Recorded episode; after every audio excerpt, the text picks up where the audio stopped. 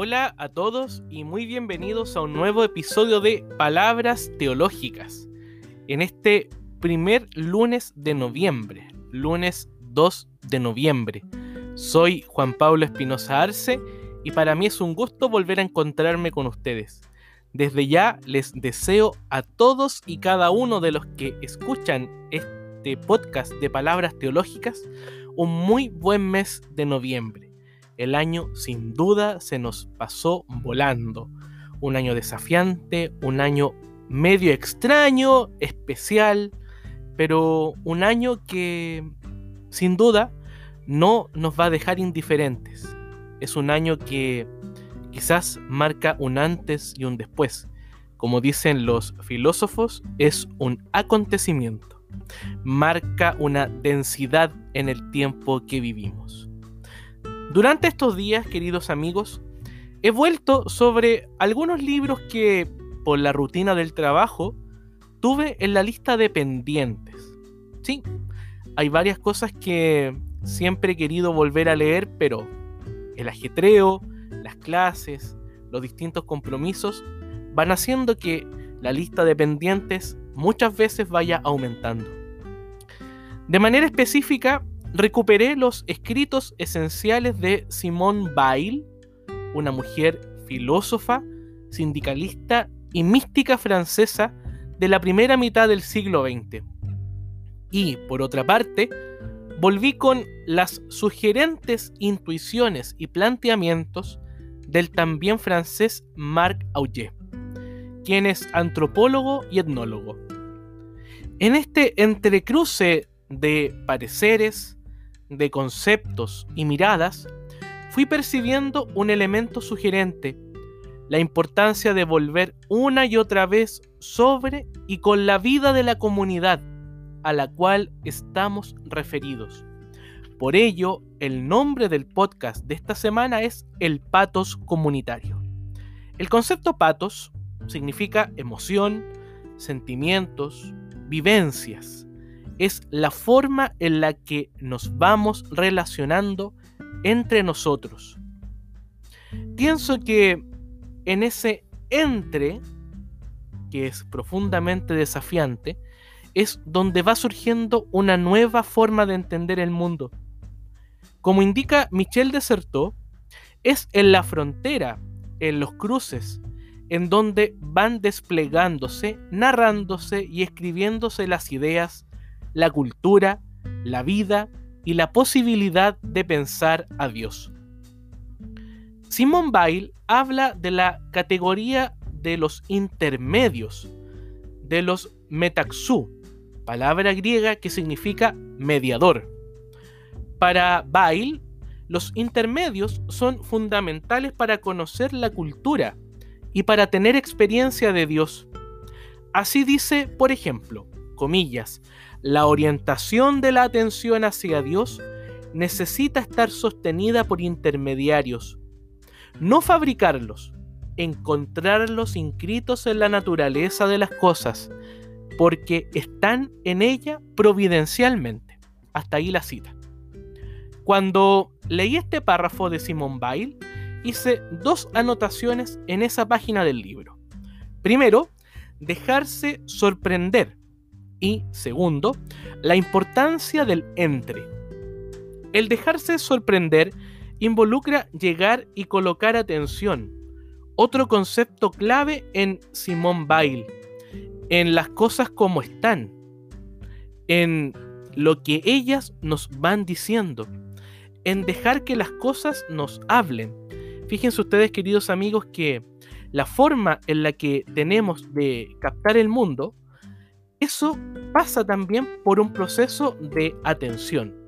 No podemos nosotros llegar y colocar solo nuestros conceptos de lo que entendemos por el mundo.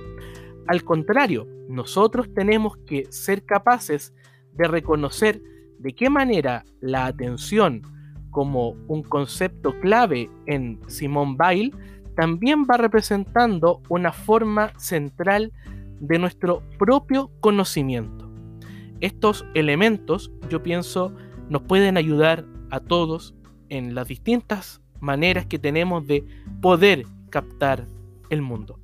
Eso de dejar que las cosas nos hablen, por lo tanto, es un dejarnos interpelar por la realidad que nos rodea. Y para lograr ello, hemos de practicar el entre, es decir, dejar ese espacio de silencio, de escucha o de atención. Los metaxu, los medios, los inter, son claves para entender el mundo y la comunidad cultural de la cual nosotros bebemos. La cultura que nos define y a la cual también vamos comprendiendo y colocando conceptos. Una vida sin atención, esta categoría central en Simone Weil, la atención, sin la atención de los intermediarios, termina constituyendo una vida que es más un monólogo sin sentido. Para el diálogo, el reconocimiento, la vivencia del patos, del sentimiento, de la forma de ser de la comunidad, es necesaria la atención. Es incluso una espiritualidad de la encarnación, de estar situados. Es un mirar con atención al otro. Por eso, Marc Augé, el otro autor que estoy también leyendo y que estaba en la lista de los pendientes, llega a afirmar que cuando uno se interroga sobre su propia identidad individual o colectiva, siempre se trata del otro. Vivimos, somos y estaremos vinculados. Somos una relación, un echar raíces, otra categoría de Simone Weil. En sus palabras, comillas, un ser humano tiene una raíz en virtud de su participación real, activa y natural en la existencia de una colectividad que conserva vivos cimientos y tesoros del pasado y presentimientos del futuro. Hasta ahí la cita. De algún modo, es un dar luz a un camino compartido, sentido, vivido y luchado es dar luz a aquel que está inmerso en el dolor. Y este dar luz es una forma también de vivencia del humano. Escuchemos ahora a Elizabeth Morris, una cantautora chilena, en una composición preciosa que se llama justamente Darte Luz. Ojalá que la letra la vayamos también asimilando y pensando de qué manera la atención, el echar raíces, la comunidad son también espacios para volver a iluminar nuestras propias vidas. Los dejo entonces con Elizabeth Morris y Darte Luz.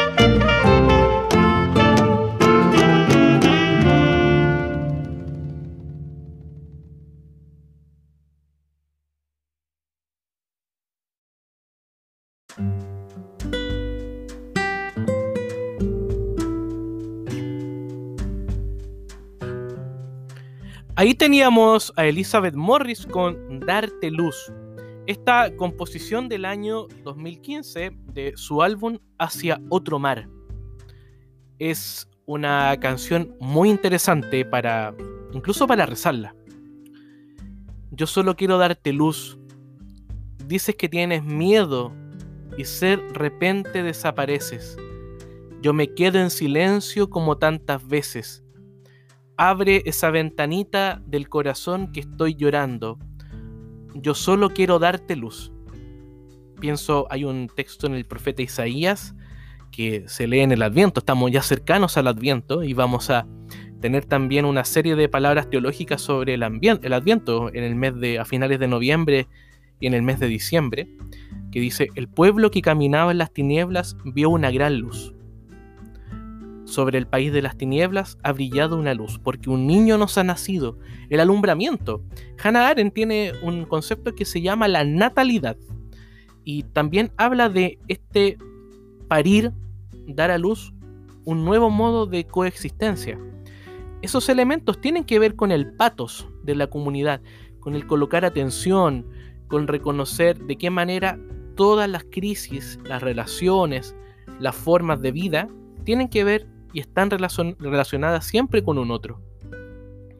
El patos comunitario se construye en cuanto ponemos atención, Bail, Simón Bail, a las crisis que están referidas siempre al otro, como dice Mar Aullé. En la vivencia del patos, de lo empático, de la compasión, de la simpatía, intervienen energías creadoras las energías creadoras, dice Marc Auger, van posibilitando el nacimiento de la cultura. En torno a ello, Marc Auger indica, comillas, la energía necesaria para esta empresa gigantesca, la creación de la cultura, que es la única que vale porque se inscribe en cada individuo, es necesario ideal de conocimiento propio del hombre genérico, es esencialmente mental y apela a las cualidades fundamentales del individuo humano, la inteligencia, la voluntad y la imaginación. Establecer pactos de energía creadora, imaginativa, dialogante, en los intermedios, es aquello que nos puede ayudar a construir un espacio en donde todos podemos cohabitar. Nuevamente aparece la esencia del co. Mi colega y amigo Pedro Pablo Chondo, en un libro muy interesante que se llama Iglesia Híbrida, que fue publicado hace poco tiempo en la, en la editorial San Pablo, coloca muchos acentos en los co, en los inter, en los casi, todas estas expresiones van apelando a lo mismo. Llegar al entrecruce, a las fronteras donde está ocurriendo la síntesis. Y eso también nos va reconociendo a nosotros como posibilitadores de dar luz, como decía Elizabeth Morris. Un intermedio creador no es una imposición de ideas, más bien es un modo de vivir más humanos, es un captar los lenguajes. Eugen Drewerman, ese autor que tocamos las palabras teológicas de la semana pasada, dice, ojalá que no sea una regla general colocar solo atención a lo a la razón, a lo calculado. No, él dice, hay que colocar también atención a los silencios, a las cosas que se dicen entre líneas, porque ahí dice, se manifiesta el hombre tal como es hombre y mujer tal como es. Este captar los lenguajes, las formas simbólicas y espirituales, nos permite también reconocer el mosaico que da sentido a nuestra naturaleza, a lo bello de lo distinto, la atención a ese tránsito en la frontera creacional nos puede apostar y nos puede ayudar a dar luz a elementos cada vez más sugerentes para reimaginar nuestra humanidad, su patos y la comunidad. Soy Juan Pablo Espinosa Arce y para mí ha sido un gusto poder compartir con ustedes estas nuevas palabras teológicas al comienzo del mes de noviembre. Les deseo que todos tengan y tengamos una muy buena semana. Que estén todos muy bien. Chao, chao.